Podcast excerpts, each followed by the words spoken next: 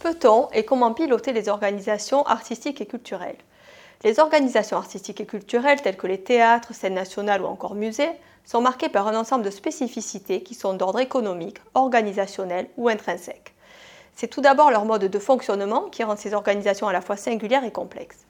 Elles ont en effet une mission artistique créative liée à des objectifs de réalisation de création plutôt que de réponse directe à des objectifs de rentabilité ou de maximisation du profit. De plus, elles font face à de multiples parties prenantes et évoluent de ce fait à la croisée de plusieurs mondes auxquels on associe diverses logiques. Une logique artistique répondant à des objectifs de créativité, une logique managériale, puisque comme toute organisation, elles doivent être gérées, mais également une logique politique du fait des parties prenantes externes et des financeurs multiples, publics et privés. Des logiques qui peuvent parfois s'avérer contradictoires. L'ensemble de ces caractéristiques va ainsi façonner le système de pilotage de ces organisations. Par ailleurs, la singularité de ces organisations est également liée à la spécificité du produit artistique. On observe en effet un caractère éphémère et prototypique des produits en lien avec l'innovation et la créativité. Dans la mesure où le produit artistique possède un caractère innovant et où ces organisations font face à de l'incertitude, comment prévoir son coût de production, ses ventes, son accueil auprès du public?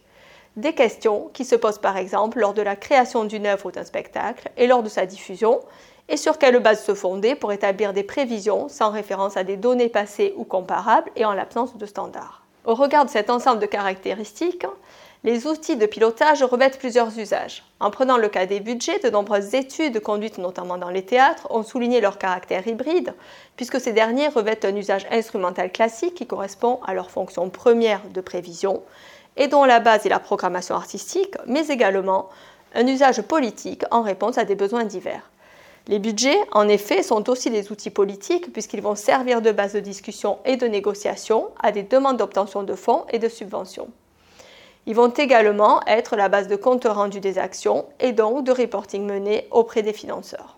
Ainsi, le budget va constituer un outil de gestion hybride répondant simultanément à plusieurs logiques artistiques, managériales, mais aussi politiques. À côté de ces outils, on retrouve les tableaux de bord, composés d'indicateurs à la fois financiers et non financiers, parmi lesquels le ratio par artistique sur fonctionnement, très utilisé dans ce type d'organisation, permettant un suivi de la dynamique artistique ou encore le taux de fréquentation, très présent dans les musées.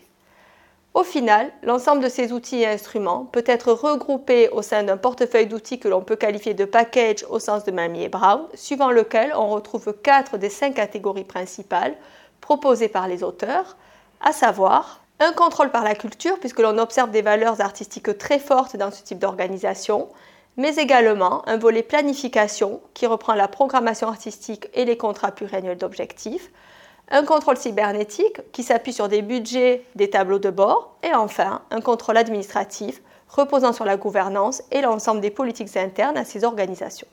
Pour conclure, c'est donc toute la singularité et la complexité de ces organisations évoluant à la croisée de plusieurs mondes qui rend certes leur pilotage complexe, mais particulièrement intéressant. Un pilotage qui repose sur un acteur central et hybride, le manager, qui tel un acrobate jongle entre ces diverses logiques.